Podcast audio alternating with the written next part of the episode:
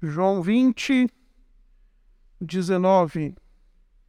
Diz assim a palavra de Deus: Ao cair da tarde, naquele primeiro dia da semana, estando os discípulos reunidos a portas trancadas por meio dos judeus, por causa dos judeus, por medo dos judeus, Jesus entrou, pôs-se no meio deles e disse: Paz seja com vocês.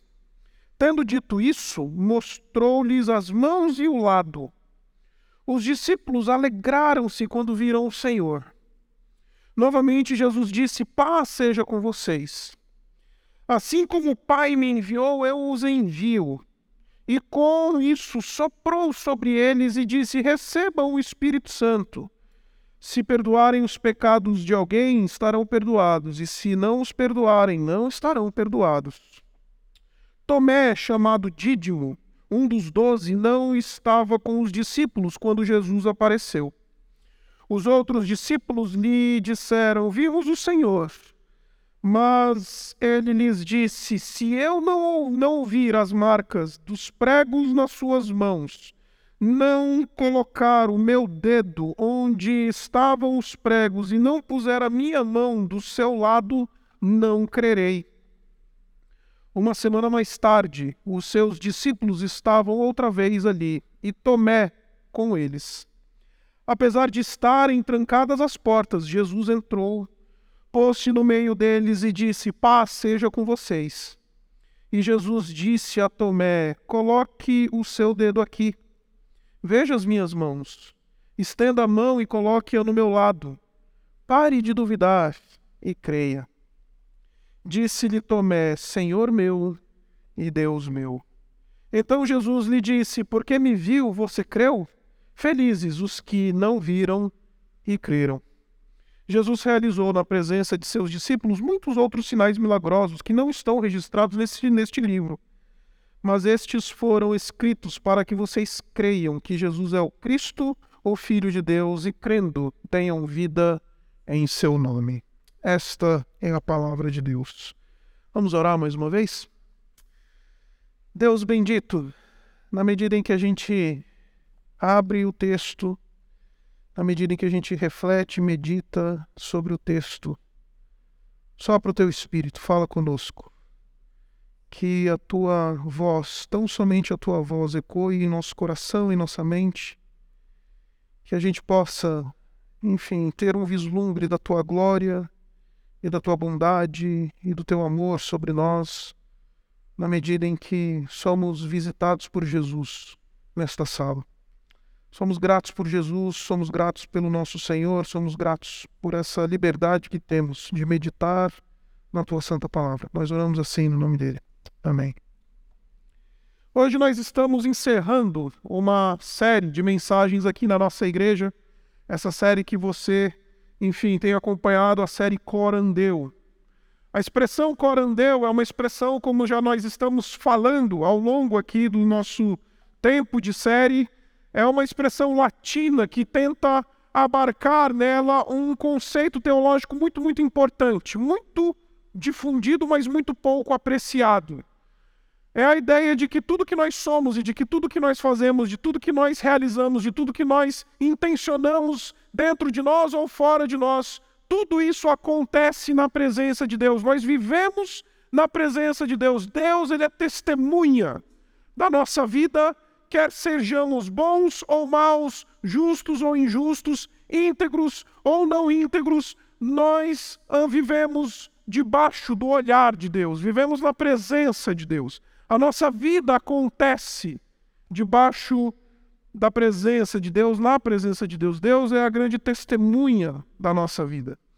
E embora a gente fale isso muito comumente, a gente pronuncie essa verdade nas nossas igrejas, na nossa casa, enfim, onde quer que a gente for, como cristãos, essa verdade nós estamos tentando mostrar para vocês que ela muitas vezes é muito pouco prática na nossa vida. Essa verdade, ela muitas vezes não, não trata a nossa vida, não trata o nosso coração, não nos convida a uma reflexão profunda acerca de como nós vivemos, de como nós nos relacionamos com Deus e com o mundo a partir desta perspectiva de que nós estamos debaixo do olhar do Senhor. Ao longo dessa série, nós estávamos observando várias cenas do livro de Gênesis. Nós começamos lá no jardim e na semana passada nós chegamos até o Vale do Jaboque, quando a gente encontrou Jacó lutando com Deus. Nós olhamos para algumas cenas que narram para nós, especialmente ali no livro de Gênesis, de indivíduos que tiveram um encontro, que se viram na presença de Deus, que tiveram um encontro com Deus, e como este encontro com Deus ele foi profundamente transformador para cada um deste destas personagens que nós vimos. Nós olhamos para Adão e Eva se encontrando com Deus na, no soprar da brisa do dia, lá em Gênesis, no capítulo 3. Depois nós andamos um pouquinho mais e nós vimos ah, o povo de Deus ah, recebendo a visita de Deus que desceu ali em Babel para confundir a língua dos homens, uma descida de Deus e uma presença de juízo de Deus. Depois nós vimos duas cenas na vida de Abraão, a cena a do de Abraão nos carvalhos de Manré, quando ele estava, enfim, a, no, no alto da vida dele, a, esperando a promessa de Deus, e ali ele é visitado pelo próprio Deus e Deus tem uma refeição, uma cena maravilhosa.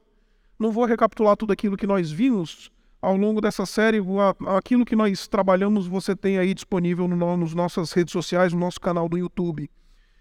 E finalmente, na semana passada, nós encontramos Jacó no Vale do Jaboque.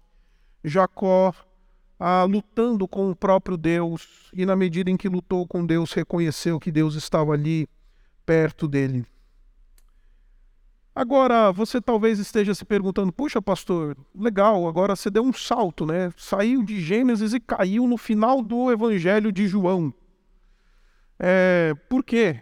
Eu estava imaginando que nesse fechamento de série a gente ia olhar para alguma outra cena extraordinária que a gente vê lá no Antigo Testamento.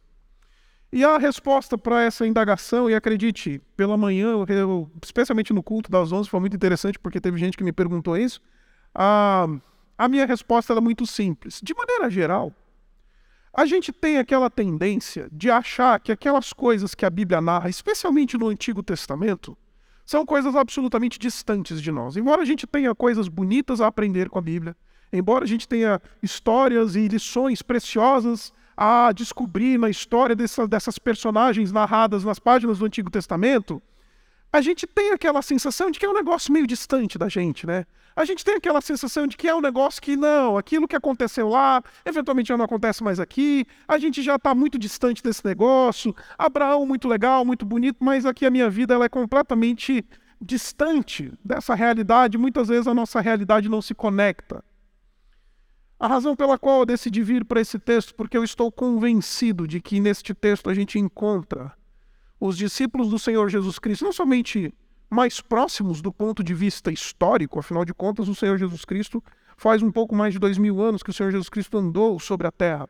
Mas neste texto nós encontramos os discípulos do Senhor Jesus Cristo lidando com dilemas na presença de Jesus que são absolutamente modernos e atuais.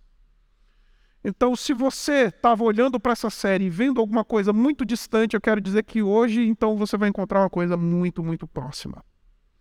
Uma coisa que diz respeito muito a quem nós somos no século 21 em 2023. Agora, o que, que essa cena narra para nós? Essa cena narra para nós eventos que aconteceram naquilo que a gente chama de o dia da ressurreição, domingo da ressurreição. O texto no versículo 19 diz que ao cair da tarde daquele primeiro dia é o dia da ressurreição. É o dia que o Senhor Jesus Cristo ressuscitou. Nesse dia aconteceram coisas extremamente importantes, você conhece a história. Tenho certeza que você já participou de algum culto de Páscoa em que essa cena foi investigada com bastante cuidado. Neste domingo da ressurreição, a, a, primeira pessoa que identifica o fato de que Jesus Cristo ele estava vivo é Maria Madalena. Ela vai até o, o sepulcro cedo pela manhã, porque o, o corpo do Senhor Jesus Cristo ele tinha sido sepultado sem a devida preparação. Então, Maria Madalena e outras mulheres vão até o túmulo e eles e elas chegam lá e se deparam com um túmulo vazio. Isso acontece logo cedo pela manhã. E então você conhece a história. O Senhor Jesus Cristo se manifesta a Maria Madalena. Ela reconhece o Senhor Jesus Cristo. No primeiro momento, ela confunde ele com um jardineiro ali do jardim do sepulcro, mas depois ela reconhece o Senhor Jesus Cristo pela maneira como o Senhor Jesus Cristo se dirige a ela. Ela corre, vai anunciar isso aos discípulos. Os discípulos ficam sabendo dessa notícia, então Pedro e João eles apostam uma corrida de 100 metros rasos até ao túmulo. O João, que era mais novo do que o Pedro, ele chega mais rápido, corria, era mais jovem.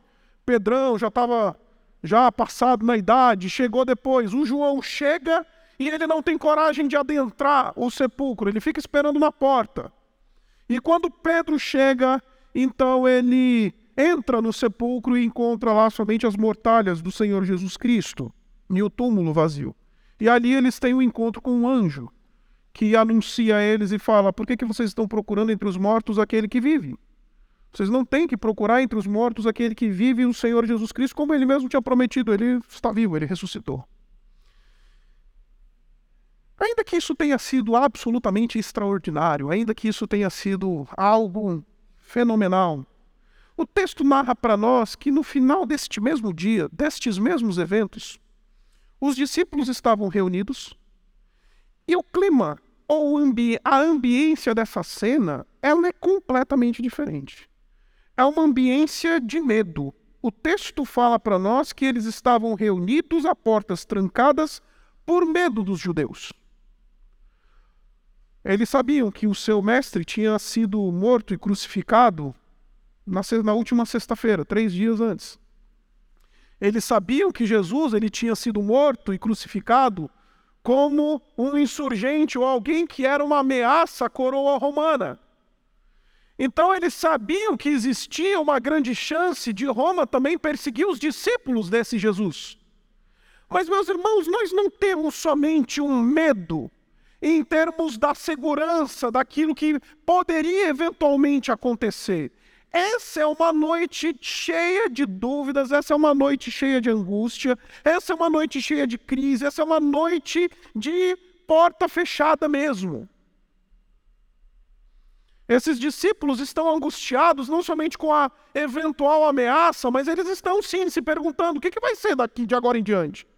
Eles estão lidando com um fechar de horizonte e um fechar de, de qualquer perspectiva futura, visto que na mente deles Jesus, ele, como Messias que ele era, ele ia finalmente expulsar esses esses romanos que estavam, enfim, oprimindo os judeus, ele ia estabelecer de volta o reino a Israel, ele ia estabelecer um grande reino e então ia ter paz sem fim pelo meio, por meio do governo do próprio Senhor Jesus Cristo. Essa era a expectativa que eles tinham. Só que é interessante, eles estavam com as suas expectativas absolutamente frustradas, porque eles viram o seu líder, o seu Messias, o seu mestre, morrer justamente pela mão de Roma. Então aqui é uma noite não somente de luto, não somente de dúvida, o que está acontecendo? A Maria Madalena veio dizer que Jesus ressuscitou, é, a gente viu um anjo, o negócio está muito estranho esse negócio. Será que nós estamos tendo algum tipo de, enfim, de, de, de, visão? O que está acontecendo? Não é uma, uma festa, uma, uma noite festiva para esses homens. Não é uma reunião de pequeno grupo. Esse final de semana a gente começou os nossos pequenos grupos aqui na igreja. Aí é festa, todo mundo postando fotos. Ah, que beleza, o pequeno grupo, coisa maravilhosa, o pequeno grupo da Urbana e tudo mais. Não tem nada a ver. Esses homens estão frustrados, esses homens estão com medo, esses homens estão angustiados, esses homens estão passando por uma profunda depressão, esses homens estão ansiosos acerca do que vai acontecer nos próximos capítulos. Mas mais do que isso, esses homens estão também, eventualmente, lidando com profunda frustração consigo mesmo. Porque você sabe, o texto bíblico fala para nós que todos os discípulos abandonaram o Senhor Jesus Cristo na crucificação. Eu queria que você imaginasse o senso de fracasso que pairava no coração desses homens nessa noite. O texto bíblico fala para nós que nenhum deles permaneceu leal a Jesus. Eu queria que você eventualmente imaginasse Pedro, que está aqui neste lugar, no meio destes discípulos, olhando para trás e falando: Eu neguei o meu mestre. Eu sou um traidor. Eu abandonei. É uma noite de profunda angústia. É uma noite de gente que está com a sua alma quebrada, contrita. É uma noite de gente que se encontrou consigo mesmo, com a frieza e a crueza da realidade. É um povo, é um, são pessoas que estão dentro de um quarto escuro, vivendo uma noite escura da alma. Agora é muito interessante porque o texto fala para nós que Jesus ele entra, em primeiro lugar, sem necessariamente sem abrir a porta. O texto fala para nós que estando os discípulos reunidos a portas trancadas, Jesus entrou. E isso daqui nos parece ser um vislumbre daquilo que vai ser a nossa realidade glorificada, porque o próprio João, apóstolo João, nos diz lá na sua primeira epístola que nós seremos na glorificação como ele é. Então, nós temos Jesus aqui que não é um fantasma, tá? Muita gente lê esse texto e fala assim: "Ah, Jesus ele estava numa forma mais espiritual e não material". Não, Jesus, ele estava no corpo, no corpo da glória aqui. Jesus já estava na sua condição glorificada aqui. Ele ainda assim entra sem precisar abrir porta. O texto de Lucas, no capítulo 24, que é o texto paralelo que narra essa cena para nós, nos fala que Jesus até deram um peixe para Jesus comer, ele comeu. Fantasma não come peixe. Fantasma não tem dente para deglutir peixe. Jesus de fato entra, glorificado, ressurreto. E ele fala para esses homens que estão com o coração absolutamente pesado e diz: Paz a vocês paz a vocês que estão frustrados, que estão destituídos de toda e qualquer perspectiva futura. Vem Jesus e diz: paz a vocês. E meus irmãos, deixe-me deixe-me dar a aplicação óbvia dessa passagem. Não tem. O texto está gritando isso para a gente, isso brota do texto. O que o texto está dizendo para a gente é que não tem lugar, não tem ambiente, quer seja físico-geográfico ou camada da nossa existência, que o Cristo ressurreto não possa adentrar. Não tem ambiente, não tem situação, não tem lugar, não tem espaço da nossa alma, da nossa mente, do nosso coração. Não existe nenhuma camada da nossa existência e do nosso ser que não que seja inacessível ao nosso mestre Jesus. E mais do que isso, eu acho belíssimo ver nesse texto o fato de que Jesus sabe que está encontrando com homens que estão profundamente angustiados, deprimidos, sem qualquer tipo de perspectiva e ainda assim, Jesus vem e diz assim: paz a vocês. Esse mero cumprimento é bálsamo na alma desses homens. Esse mero cumprimento, que era o cumprimento tradicional dos judeus, shalom. Alguns diziam shalom Adonai, o shalom, shalom Yahweh. Esse mero cumprimento cai na alma desses homens como bálsamo no coração de cada um deles. Porque acredite, meus irmãos, a gente muitas vezes a gente passa por essas situações de dias escuros da alma. A gente passa por essas experiências de estar no quarto escuro e a gente se debate, porque muitas vezes, embora a gente professe que Jesus pode acessar todos os lugares, a gente muitas vezes acha que Jesus não consegue acessar. A nossa falta de perspectiva, a nossa frustração, o nosso senso de culpa, os nossos traumas da alma, o nosso quarto escuro e o nosso dia escuro. Você já percebeu que quando a gente está com esse tipo de, de, de, de experimentando esse tipo de, de, de experiência, a gente se debate buscando o apoio e o cuidado e, e busca em tudo e em todos, mas menos não temos praticamente aquela convicção de que aquele lugar é palco para a manifestação do Senhor Jesus Cristo vindo e dizer assim: Shalom, paz a você. Paz a você que está em dúvida do futuro. Paz a você que está carregando traumas. Paz a você que está com aquele senso de culpa. Eu abandonei o meu mestre. Paz a você que está vivendo o dia da frustração, da expectativa não realizada. Paz a você. Meus irmãos, isso daqui precisa cair no nosso coração como uma bomba. Isso precisa nos dar um tipo de esperança que tratamento psiquiátrico e psicológico não dá. Ainda que essas coisas tenham o seu lugar. Não estou aqui pregando contra.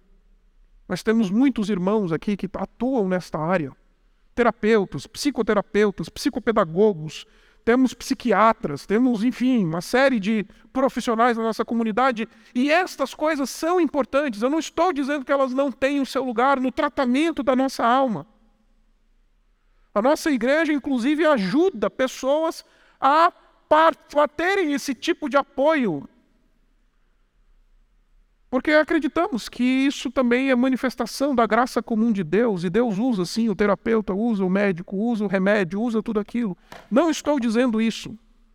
Mas eu estou dizendo para você, meu irmão e minha irmã, que, ainda que todas essas coisas sejam expressão da graça comum do Senhor sobre nós, o que vai nos verdadeiramente redimir o nosso coração nesse dia da angústia é poder finalmente ouvir do Senhor Jesus Cristo dizer para o mais profundo da nossa alma: paz a você. Porque acredite, o remédio não vai dizer para você paz, embora ele tenha o seu lugar. A terapia, o terapeuta, ele eventualmente pode ajudar, o pastor no aconselhamento, ele pode ajudar, mas o redentor da nossa alma, do dia, do dia triste da alma, do quarto fechado, da depressão, da síndrome de pânico, da, da crise de ansiedade. A cura disso daqui está em Cristo Jesus, no Criador da nossa alma, está em Jesus dizendo: paz a você. Receba esta dádiva de paz. Como a gente precisa dar ouvidos a Jesus, nos ensinando a lidar com essa realidade, não somente de uma perspectiva material, mas também de uma perspectiva absolutamente espiritual. Por isso, não queria que você saísse daqui essa noite sem ter a certeza de que não tem lugar fechado que Jesus não consiga acessar. Não tem camada da nossa existência que Jesus não conheça não tem ambiente na nossa alma, no nosso coração e na nossa mente que não seja conhecido a Jesus. E que a sua intencionalidade a adentrar esses lugares da nossa vida sempre é uma intencionalidade graciosa para vir ministrar paz aos seus discípulos absolutamente desconfortáveis. Por isso, não se engane. Jesus, ele continua operando e continua adentrando em nosso coração e continua a ministrar paz aos seus discípulos. Agora, a segunda cena, ela é muito interessante. A segunda cena, ela, a primeira cena é essa. Jesus entra no meio destes indivíduos e fala: "Paz a vocês". A segunda cena nos fala deste tal Tomé. E hoje eu vim aqui e estou absolutamente comprometido em redimir um pouquinho a fama desse Tomé.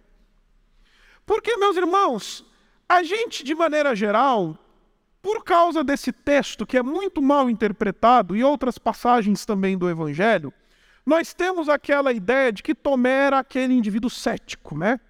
É o equivalente daquele nosso par do trabalho ateu. Ou aquele par no trabalho que a gente tem que é agnóstico, ou aquele crítico da fé, alguma coisa do tipo. Não. Tomé não tem absolutamente nada a ver com isso. Tomé não é o cético pelo ceticismo em si. Tomé é um indivíduo absolutamente realista. Quero propor para você isso essa noite. Se você voltar lá em João, no capítulo 14, Tomé é aquele discípulo que tinha coragem de fazer as perguntas quando todo mundo estava morrendo de medo de fazer pergunta. Jesus está no meio de um discurso, e eu não sei se você conhece gente que é assim, que tá todo mundo meio assim, né? Assim, tipo. E aí, de repente, tem um corajoso que fala: Ó, oh, deixa eu fazer uma pergunta aqui, porque eu não entendi esse negócio, não. O Tomé era assim. Lá em João, no capítulo 14, você pode encontrar essa passagem lá. O Senhor Jesus Cristo está apaziguando o coração dos seus discípulos. Está dizendo: Olha, eu estou indo, está tudo certo, mas não se turbe o vosso coração. Está tudo bem, eu vou lhes dar um novo paracleto. Só temos algumas coisas que a gente precisa acertar entre nós aqui. A primeira coisa, vocês sabem para onde eu estou indo. Mas infelizmente agora, para onde eu estou indo, vocês não podem me acompanhar. Aí o Tomé para tudo fala: Não, para tudo. Ô Jesus, a gente não sabe esse caminho, não. Para onde é que você está indo? E que caminho é esse que você está falando? O Tomé é o realista. O Tomé, o Tomé é aquele indivíduo que tem coragem de fazer as perguntas quando ninguém tem coragem de fazer. O Tomé é aquele indivíduo que olha para a situação de maneira prática. O Tomé é o indivíduo que olha para a realidade e lida com a realidade. Esse homem, meus irmãos, andou três anos com Jesus. Ele viu Jesus operar grandes coisas. Ele viu Jesus a ressuscitar Lázaro, por exemplo. Ele viu Jesus multiplicar os pães, ele viu Jesus fazendo grandes coisas. O problema dele não é com o poder de Jesus. O problema dele, se você olhar o texto com cuidado, é com o relato dos discípulos. Porque os discípulos chegam para Jesus e dizem assim em versículo 25: Vimos o Senhor. E aí o Tomé responde: Olha, se eu não vir as marcas dos pregos nas mãos, se não colocar o meu dedo onde estavam os pregos, se não puser a minha mão do seu lado, eu não vou acreditar nesse relato que vocês estão trazendo para mim. Tomé, ele eu quero propor para você que ele é o paulistano da grande São Paulo. Ele é o santo andreense que adora ter o controle da situação e gosta de ter todas as respostas para as suas indagações. Conhece gente assim? Que sempre quer ter todos os todos os pingos em cima dos is? Conhece aquele tipo de gente que gosta de ter controle de todas as situações e explicação de tudo que está acontecendo ao seu redor? Que gosta de ter o domínio? Conhece gente assim? Conhece gente que fala assim, eu, eu quero briefing, né? Aquele que fala assim, eu, me dá o briefing. Aí faz e fala, agora eu quero feedback. Esse é o Tomé, gente. Absolutamente contemporâneo nosso. Alguém que lida com a realidade de maneira nua e crua, como ela se apresenta. E o Tomé está dizendo: olha, vocês estão trazendo para mim um relato que, na minha percepção da realidade, não está encaixando. A conta não está fechando.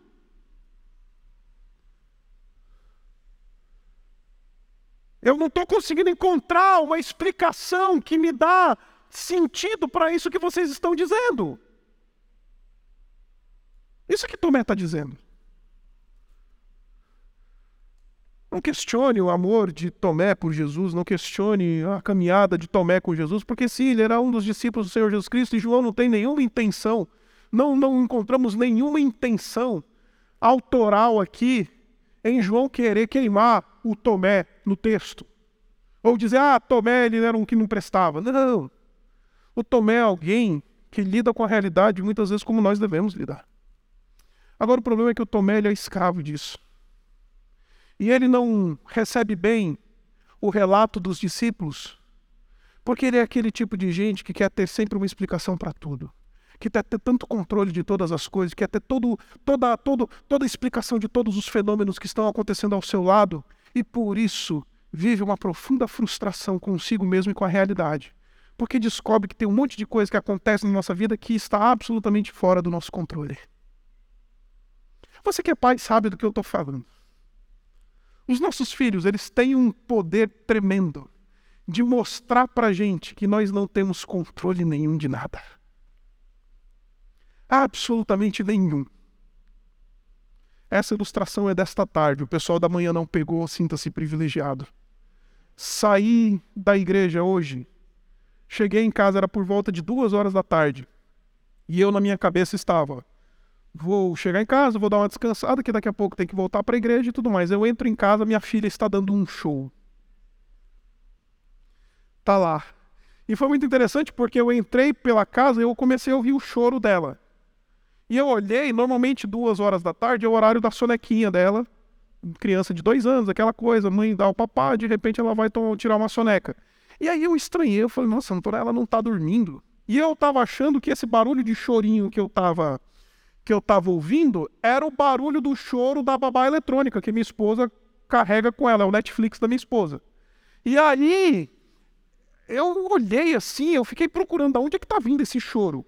Aí eu abri a porta do meu quarto, a Isabela estava deitada na cama e a Antonella estava do lado da porta, eu quase não vi, quase pisei em cima da minha filha. E fazendo um berreiro. Aí eu virei para ela e falei assim: me explica o que está acontecendo, né? Porque normalmente a gente está vendo uma cena como essa, a mãe levanta. A Isabela já estava super cansada, falou: Eu deitei aqui porque senão se eu pegar essa menina, vai dar ruim. Aí eu, pai, né? Pastor, virei e falei assim: Mas o que está acontecendo? Me explica. Ela falou: Não sei. Ela simplesmente acordou do nada da soneca e está dando este show. Eu, excelente ilustração para mais tarde. A Antonella, um bebê de dois anos de idade, provando que eu não tenho explicação. Ah, mas se você for procurar. E, e acredite, depois que me tornei pai, o que eu já li sobre psicopedagogia, educação cristã, formação de criança, eu não tenho ideia de quanto que eu já li sobre isso. E esses livros têm a sua, o seu lugar e são muito interessantes. Mas tem coisa que não explica. Você olha para a realidade e fala, eu não consigo entender. Eu não consigo fechar essa conta. Qual a explicação? Nunca ensinei minha filha a ficar dando show. Não, não, nunca ensinei a minha filha a ser rebelde, nunca ensinei ela a mentir, nunca ensinei ela, ela a ser alguém que se volta contra o nosso exercício de autoridade em casa. Nunca fiz isso, mas ela no, do nada ou sonhou alguma coisa, ou, ou sei lá, é um espírito maligno, que se eu fosse pentecostal, já ia sair repreendendo, já ia sair, entendeu? Botando a mão e falando assim, está repreendido em nome do Senhor Jesus, demônio do encosto e não sei o que, tarará. mas eu não sou pentecostal, né?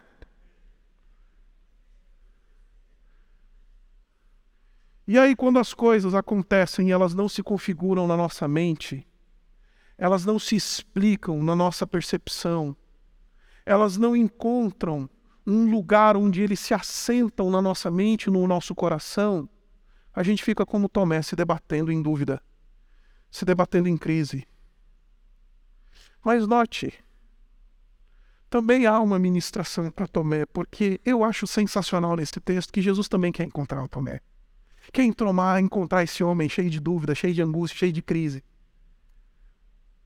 Porque ele não é o depressivo da primeira cena, ele não é o indivíduo que está vivendo o, dia da angústia. Ele é o indivíduo que está com dúvida de fé, que está se perguntando: vale, vale a pena mesmo esse negócio de igreja? Vale a pena mesmo esse negócio de andar com Deus? Vale a pena mesmo? Será que isso tudo se explica, se se configura, se se fecha, e eu vou ter uma razão que vai me explicar alguma coisa e vai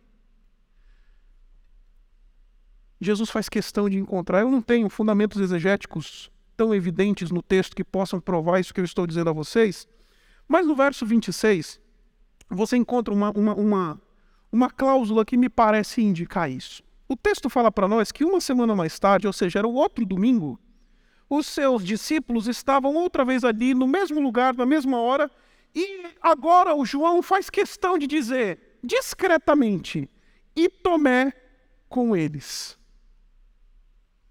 E o Tomé estava junto. E a sensação que a gente tem é justamente essa: que Jesus foi para encontrar o Tomé.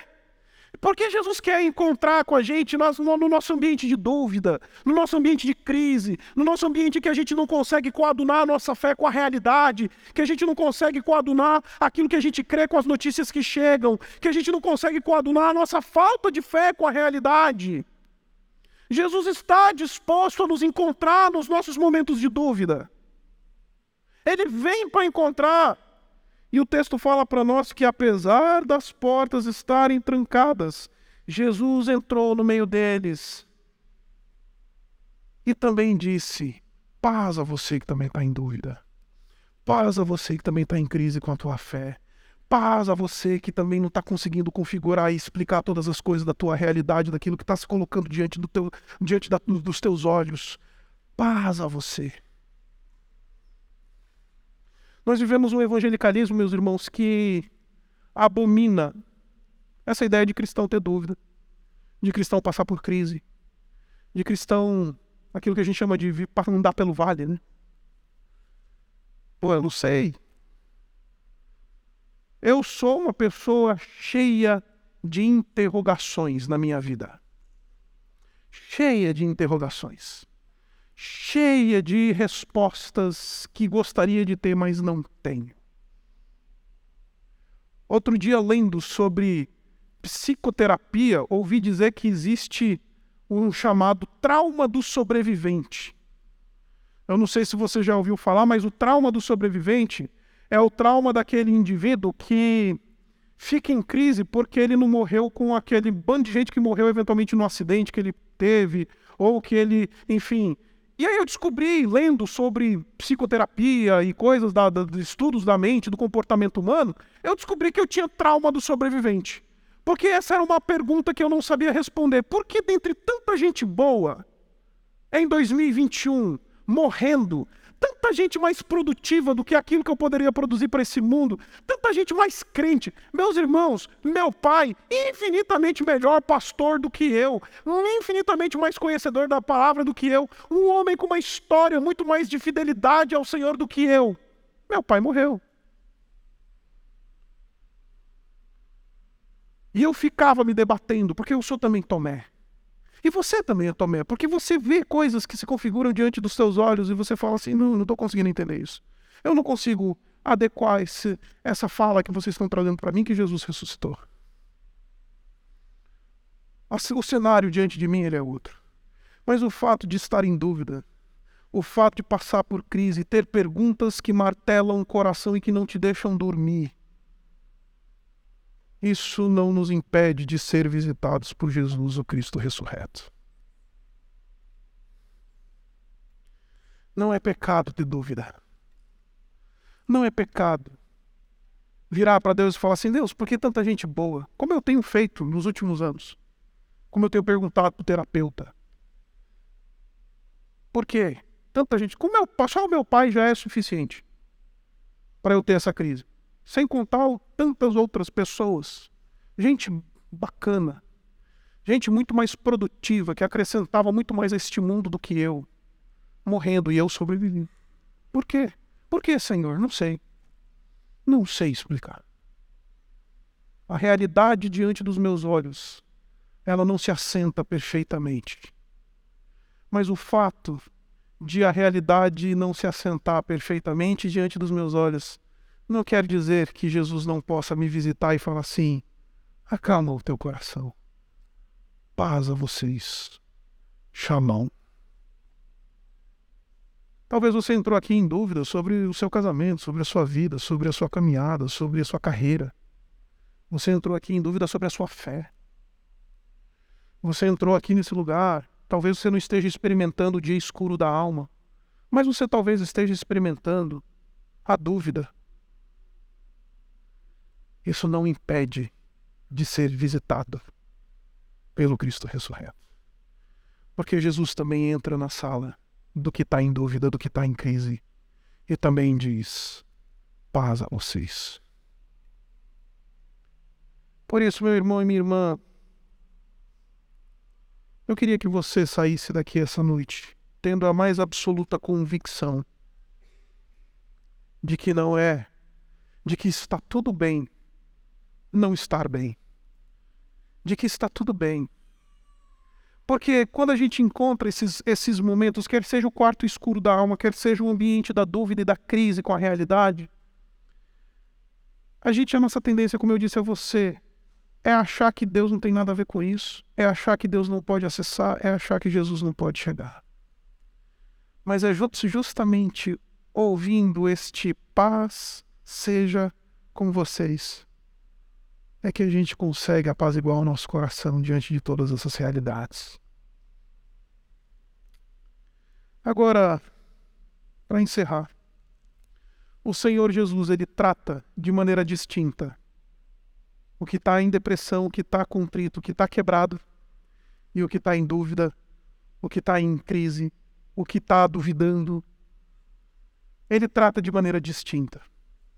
O texto nos fala que com aquele que está com a crise da alma, que está no dia escuro da sua alma, Jesus, ele, além de trazer uma dádiva de paz, dizendo paz a vocês, ele diz logo em seguida, no versículo 21, ele diz assim: Assim como o Pai me enviou, eu os envio. Sabe o que, que Jesus está dizendo para essa pessoa que está no quarto escuro da alma? Está dizendo: Eu estou te dando propósito. Eu estou te dando horizonte de existência. Assim como o Pai me enviou, eu, eu os envio.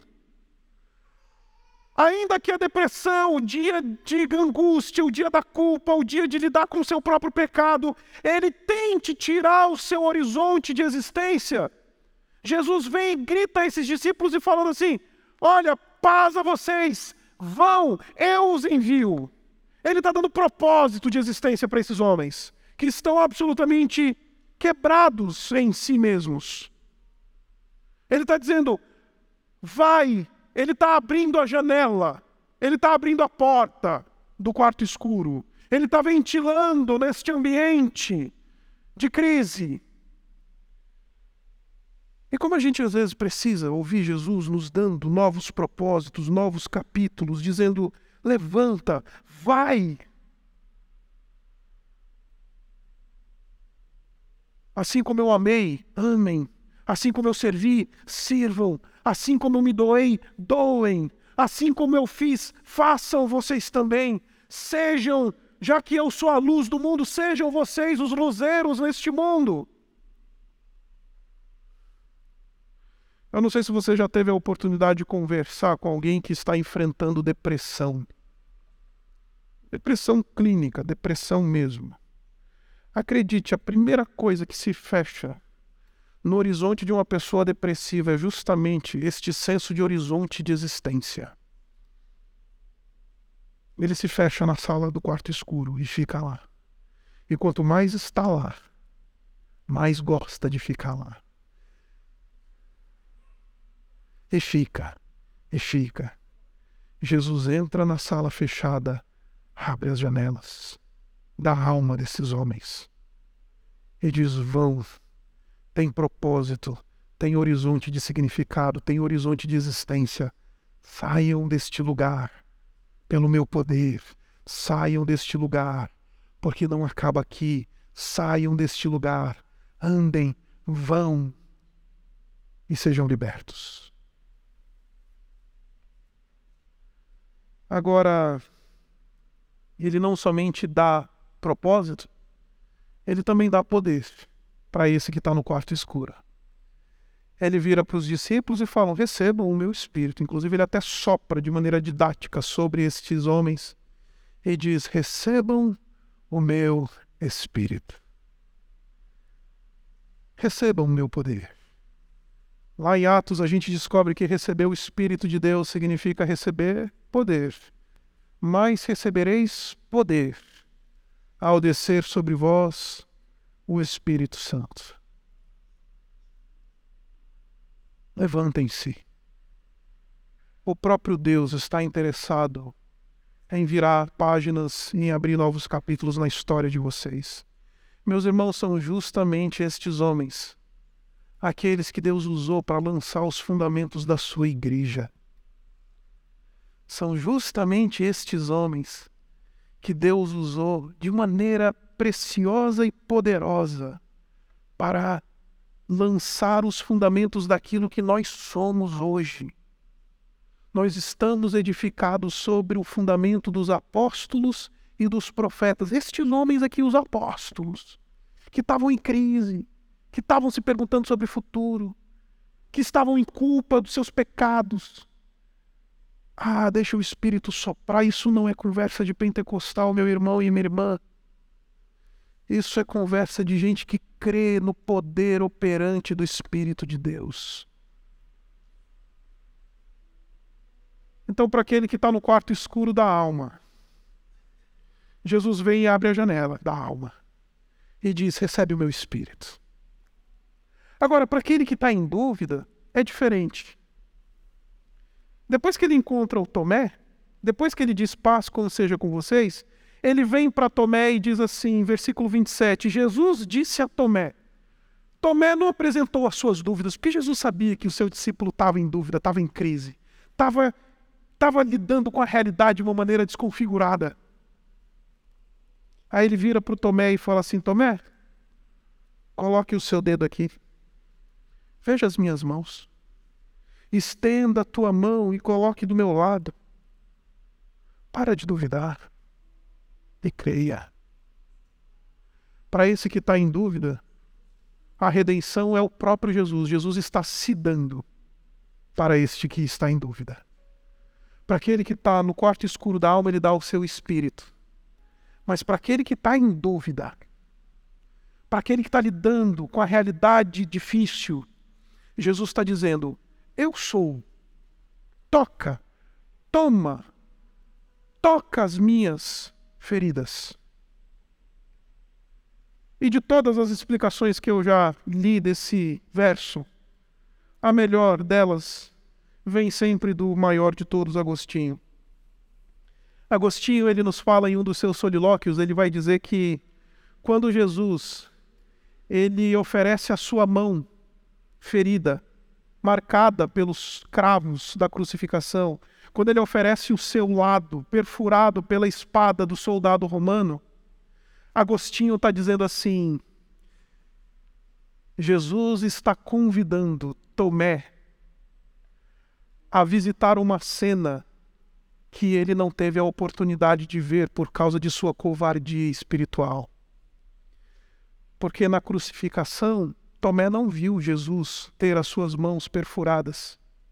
Tomé fugiu com os demais. Tomé não estava lá quando Jesus estava sendo crucificado. Então, quando Jesus aponta e oferece as mãos para o Tomé, oferece o lado para o Tomé, ele está dizendo assim para Tomé, segundo Agostinho: vem comigo para o Calvário. Vem comigo, vem, vem ver o que eu fiz por você, Tomé. Volta para a cruz. Vem para o pé da cruz, o lugar que você fugiu e não deveria ter fugido. Porque, meus irmãos, quando a gente foge do pé da cruz é que é quando a vida começa a se desconfigurar e se desmanchar diante dos nossos olhos. Mas quando a gente fica no pé da cruz, quando a gente volta para o pé da cruz, acredite, as nossas angústias, as nossas crises com a realidade, elas são desfeitas.